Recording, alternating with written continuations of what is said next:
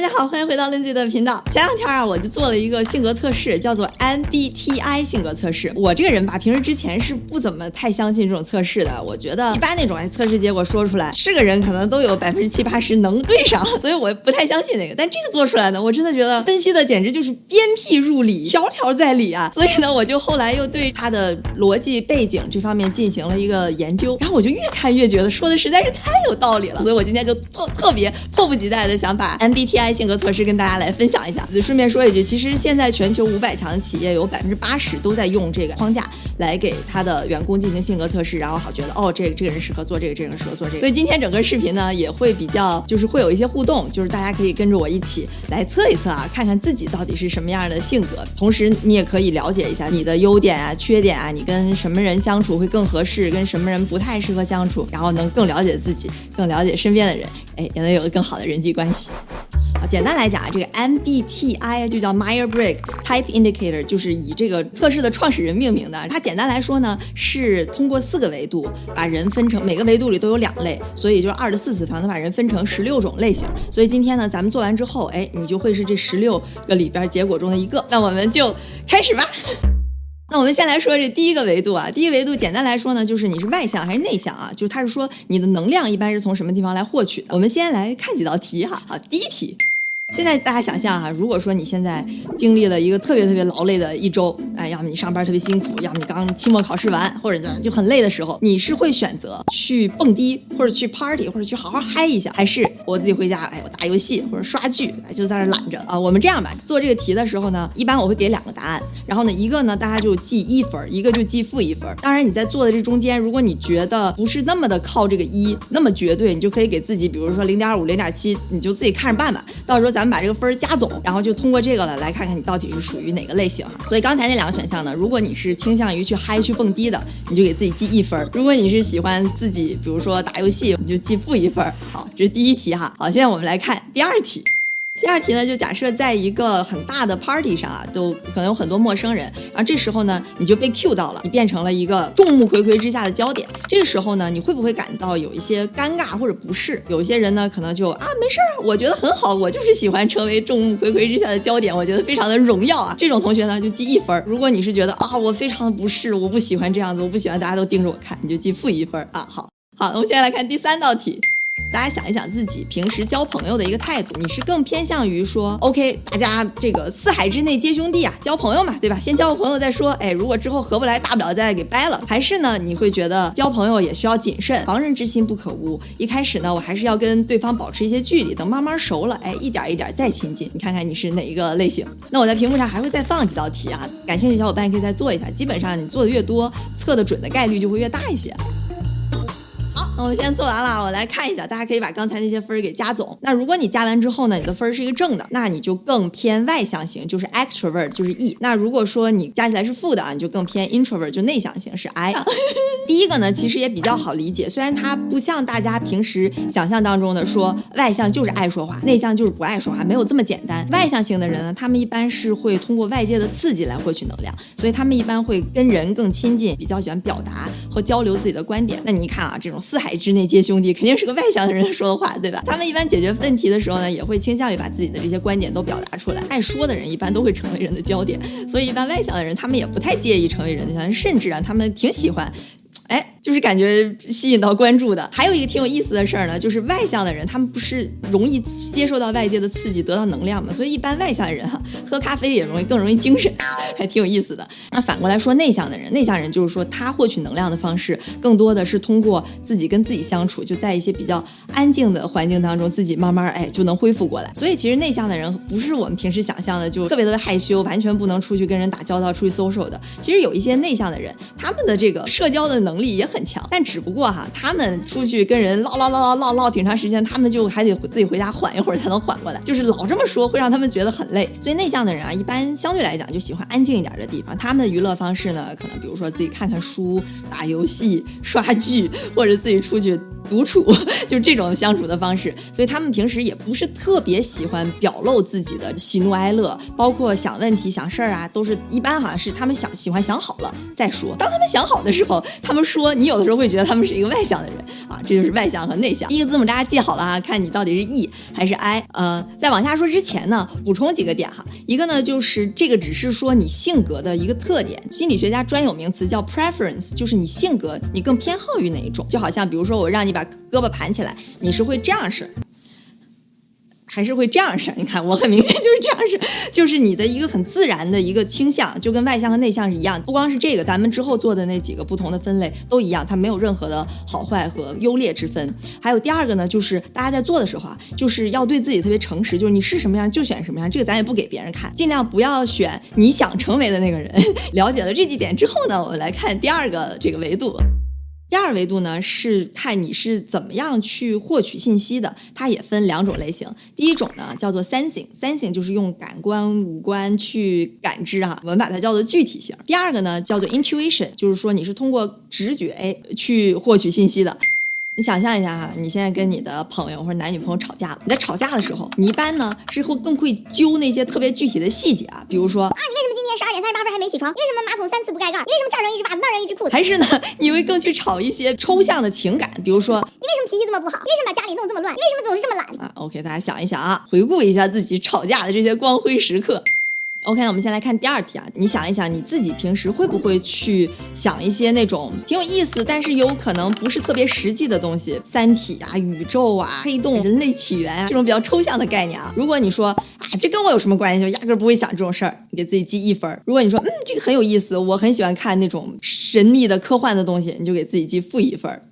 OK，那我们看第三个问题。当别人比如说给你一篇文章让你去审，你一般呢是读读读，哎，这个错别字儿，这个字儿不对，哎，这句话语法不对，还是呢你会先大概看一下整体的框架，说啊，OK，大框还差不多，哎，然后我再去具体看啊。好，那我在屏幕上呢还会再多放几道题，大家感兴趣可以再自己跟自己切磋一下。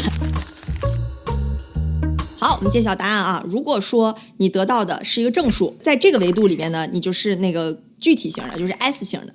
如果说呢，你得到的是一个负数，那在这个维度呢，你就是那个直觉型的，就是 N。为什么是 N 呢？因为是 intuition，那个 I 在上一个不是被用了嘛，所以这个呢就用 N 来代替。OK，那这个维度是什么意思呢？如果说你是一个比较具体型的，可以说你是通过五官去感知，所以你会更喜欢一些比较具体的、实际的东西。就比如说你喜欢看一些数据、看一些数字，看得见、摸得着的，不喜欢那种啊特别抽象的东西。比如别人给你讲个什么什么东西，你就说啊你别跟我扯些有的没的，别扯那些虚的。来举个例子，说点实在的，这样。哎，你基本上就是这个具体型的，具体型的，他们一般更仔细一点，感知这种信息都是根据什么什么，比如根据什么什么数据，根据我看到的一些事实，根据我过去的经历，怎么怎么怎么样。那直觉的呢？N 型，他们平时就更抽象一点，就是就是那种啊，我觉得吧，我感觉，反正就是我觉得，我要我觉得就是这种 N 型的多一点。直觉型的呢，他们喜欢啊一些很大的想法，一般来讲更有创造力一些啊，就是会喜欢这种各种各样不同的可能性 opportunities，然后 big picture 这种感觉的人。所以呢，他们一般就更喜欢探索一些比较抽象的、很大的东西，但很可能呢，有的时候会有一些不切实际。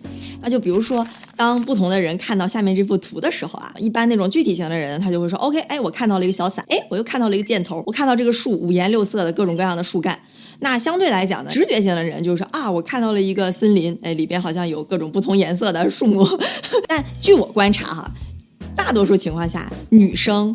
偏 S 的会比较多一些，这也是为什么啊？就是岁数大了，一般家里哈都是那个妈妈在家嘚嘚嘚嘚嘚嘚唠叨那些小小事儿，那个爸爸就 跟没听见一样，他也不在乎。那在人群当中呢，其实其他几个维度的人基本上是五五开的，只有这个 S 和 N，S 型的会占大多数，差不多百分之七十，那 N 呢，差不多百分之三十啊，这样。补一点口红。OK，我们今天做完两组了，那你就有两个字母，要么是 ES，要么是 IS，要么是 EN，要么是 IN。好，我们现在来做第三个维度。第三个维度呢，就是说，当你做决定的时候，你更多的是通过你的 thinking，就是思考，还是说通过你的 feeling，就是情感？这个呢，就是维基百科的翻译，我感觉它不是特别的直观啊，所以我用我的翻译，小林翻译法，就是你是感性型还是理性型？OK，我们还接着来。第一题呢，就是当一个你的朋友，她跟她男朋友吵架了，或者她遇到一些个人的就很伤心、很难过的时候，你是会选择先听听他是怎么到底怎么回事，然后想办法一起帮他解决问题，这种就记一分，还是？你会选择啊，我先体恤一下他的情感。你说啊，你这个事儿真是太不幸了，我也替你感到悲伤，这怎么办呢？这样的呢，你就记负一分。好，第二题啊。现在呢有这么一个情况，你的一个朋友说了一个什么什么什么理论，你觉得他说的不是很对，但是呢，如果你反驳他，有可能就会产生一些冲突。这时候你会选择怎么做？我不是很介意跟他产生冲突，因为大家讨论问题嘛，你可以给自己记一分。但如果说你觉得，哎，这也不是什么大事儿，我就不争了吧，免得闹两个人之间这个矛盾，何必呢？对吧？这样呢，你就给自己记负一分。还有几道题呢，我还打在这个屏幕上，大家感兴趣也可以再做一下。做完之后呢，把自己那个分加起来，然后大家算算自己的分啊。这是如果你是正的呢，那就说明你是一个 T，就是 thinking，就是理性型的。如果呢你是加起来是一个负分呢，就说明你是 F，feeling，就是感性型的。理性很好理解，对吧？就是你做决定的时候比较讲逻辑，一二三四五，一般也会比较客观。同时呢，在做决定的时候也会考虑啊成本收益，然后看这事儿做着到底哎值不值，然后再去想要不要干这件事儿。所以一般理性的人呢，呃，有些人可能会觉得他们比较冷酷无情，就比较严格。那相对来讲呢，感性啊和刚才你怎么获取知识那个我感觉是不一样的。这个主要是说，当你在面对一些比如说利益的冲突的时候，你是更会理性的做决定，还是更偏向于情感？当然情感不是说你就意气用事啊，就是想什么干什么，不是这个意思。更多的呢是说你会从情感的角度考虑，更注重人和人之间的这个和谐，你不太喜欢有冲突，更体恤别人，更关怀别人。所以呢，一般如果说你问一个理性的人什么是公正，什么是公平，他们会觉得公平是应该是绝对的公平，一视同仁就叫公平。那如果说感性的人呢，有的时候他们就会觉得公平是一个比较相对的概念，它是针对不同的人，应该给予他们不同的东西，这样呢才是最大的公平。所以就是看你平时做决定是更理性呢，还是更感性。OK 啊，第三个字母是 T 还是 F？我们现在有了。那现在我们来看最后最后一组。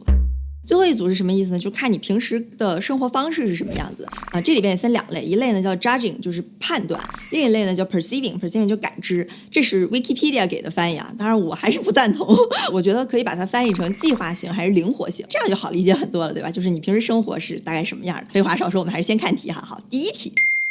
第一题，大家可以想一想，自己在平时，比如说做一件事儿或者做一个项目的时候，你会更倾向于我尽可能的在最开始就希望更多的事情都在自己的控制当中，给自己记一分。那另一种呢，就是说这个事儿好像也确实有好几步哈，然后每一步呢也都不是特别明朗，那我还不如走一步看一步，走一步我多一些信息，我就更容易做决定。这种呢，哎，就给自己记负一分。好，那第二题。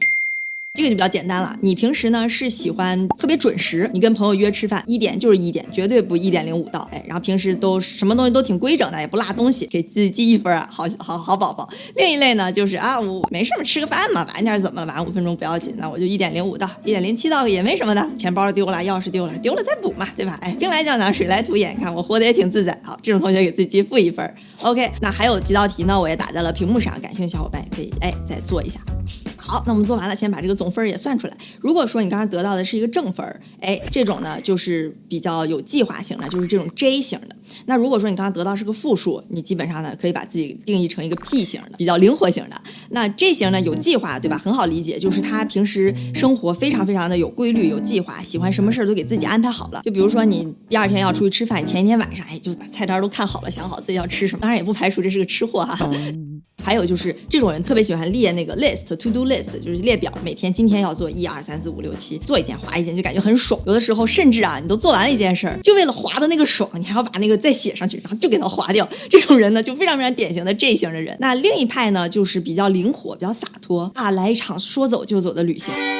计划型的，他们也不喜欢别人打乱他的计划。就是如果说他今天这个安排都安排好了，突然有一个人说啊，那我们出去吃个饭吧，大概就是说我不吃。要不他即使吃了，他也会很焦躁，因为打乱了他的计划。但是呢，这种灵活型的人就不一样，他说哎，来吃个饭，饭好吃，来我先去吃个饭吧，就是比较走一步看一步。哎，每天活得也很潇洒洒脱。但他有的时候呢，就可能没法按时完成作业，会有这些问题。就是这两个不一样的一个生活状态吧。当然也没有说谁优谁劣啊。OK，好，大功告成。那我们现在每个人都有了四个字母啊，或许你是 INFP，或许你是 ENTJ，或者你是 ISTJ，大家也可以留言把结果告诉我。因为每个人的结果不一样，所以我今天可能也不太有时间把每一个都分析的特别具体。所以呢，我在下面信息栏里把这个每个类型的一些特点啊、优缺点啊一些资料，我打包放在下面了。这个呢，就是这十六种性格的人在人口当中的一个比例啊，有多有少。当然还是跟刚刚说的一样，它没有任何好坏之分。就这里边比较有意思的几种哈，我还稍微做了一点小小的研究，其中有这么几个，一个是呢，就是当你是如果是 I N 这两个。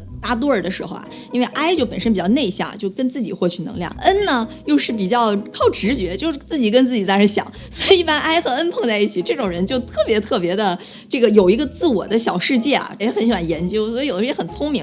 很有意思的一点呢，就是现在最大的几个互联网公司，Flag 他们的创始人啊，Facebook 的 Mark Mark Zuckerberg，然后 LinkedIn 的 Reid Hoffman，Amazon 的 Jeff Bezos，Google 的 Larry Page，这四个人都是 I N 系。然后 I N 系的还有谁呢？像爱因斯坦、霍金，还有就是 Big Bang 里头的 Sheldon，这些都是 I N 系典型的代表人，就他们就是那种自己跟自己整天啊，就就是啊，好像比较有成就的物理学家，很多都是 I N 系的，这是个挺有意思的地方。还有一个挺有意思的组合，就是 T J 这个组合，T 呢就是理性，就 thinking 嘛，所以他们做事儿呢就比较严格，根据成本收益，就不太会做那种影响他们决策。J 呢就是比较有计划嘛，对吧？就是 judging 这种人一般也都比较自律，比较严格。所以当 T 和 J 碰在一起的，这种人一般就会比较冷酷，自我要求比较严格。有些人可能会觉得有些刻板啊，这种人就是 TJ。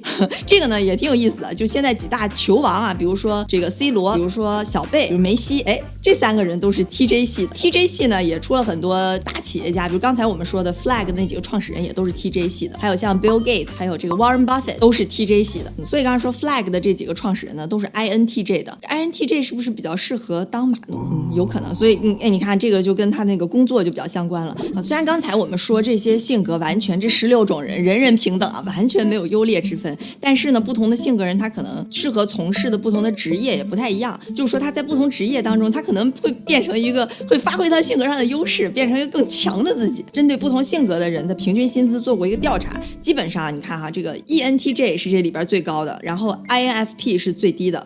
当然也没差那么多啊，就是 INFP 也也千万不要那个悲伤啊，你们还是很有创造性的。所以呢，你这么看哈，我还特意数了一下，一般呢就是 E 叉叉 J 就是外向和有计划型的，在职场上相对来讲啊，这个薪资会好一些。所以你看，一般公司招人哈，都说我们希望你有很好的 communication skill，对吧？就是你可以去跟人交流。当然也不完全是这样，因为刚才我们说这些 INTJ 就互联网公司可能很多都是这种内向的人啊。然后呢，这种有计划型的也很好理解嘛，对吧？一般在公司里头肯定是希望大家都哎能按规矩办事儿。如果你太屁呢，今天哎我今天不想来上班了，我不来了。明天这公司文件丢丢了吧，这就可能就不太好。如果你是屁啊，我觉得如果你想进这种啊公司上班的话，还是最好养成一些 J 的习惯，对，在职场比较有帮助。当然，你你如果你觉得世界很大，你想去看看，哪天说走就走，就去旅行一下，可能也未必不是一一个好的人生啊。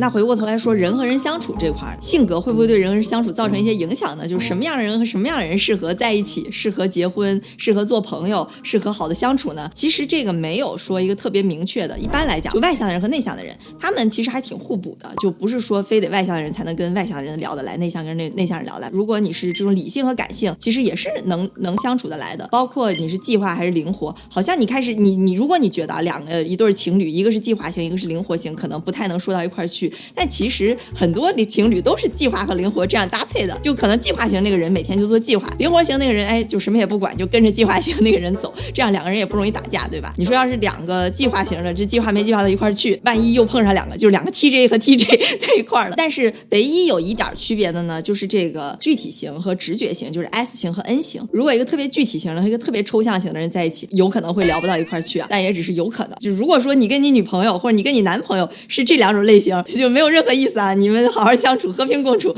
所以回头说过来呢，我觉得做整个这个测试对我影响最大的吧，就是我可以用这个测试更了解我自己。比如说我自己是 ENTJ，ENTJ 呢就是比较严格、比较上进、比较理性。缺点呢就有的时候可能会太强势，或者会不太注意别人的感受。比如说什么事情我都希望能有一个比较好的达到目标，或者能做到最好。所以有的时候有时候会忽略别人的感受。那我看完这个呢，我就知道啊，那我之后跟人交流的时候都会注意一下这些东西。我就好奇，我把其他十六个都看了一遍，然后我就试图着想，我身边有没有人能套进这个性格里，真的是特别特别神奇。之前有的时候我跟同事相处，一起做事儿，就总是有一些东西拖拖到最后一个时间做，然后就来不及了，我就特别特别就是焦虑啊！我就想他怎么就那么不努力，他为什么就不想把这个事儿做好？但后来啊，就做完这个东西，我终于意识到啊，原来他不过就是个屁啊！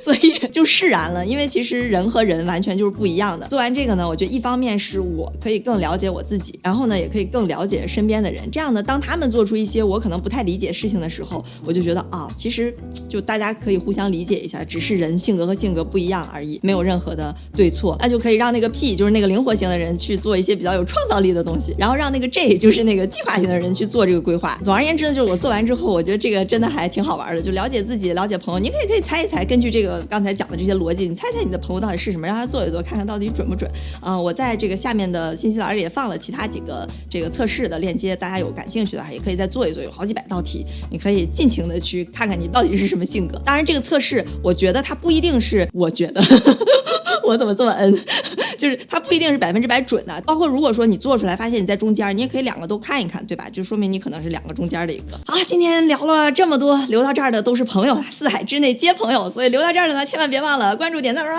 我们下期见啦，拜。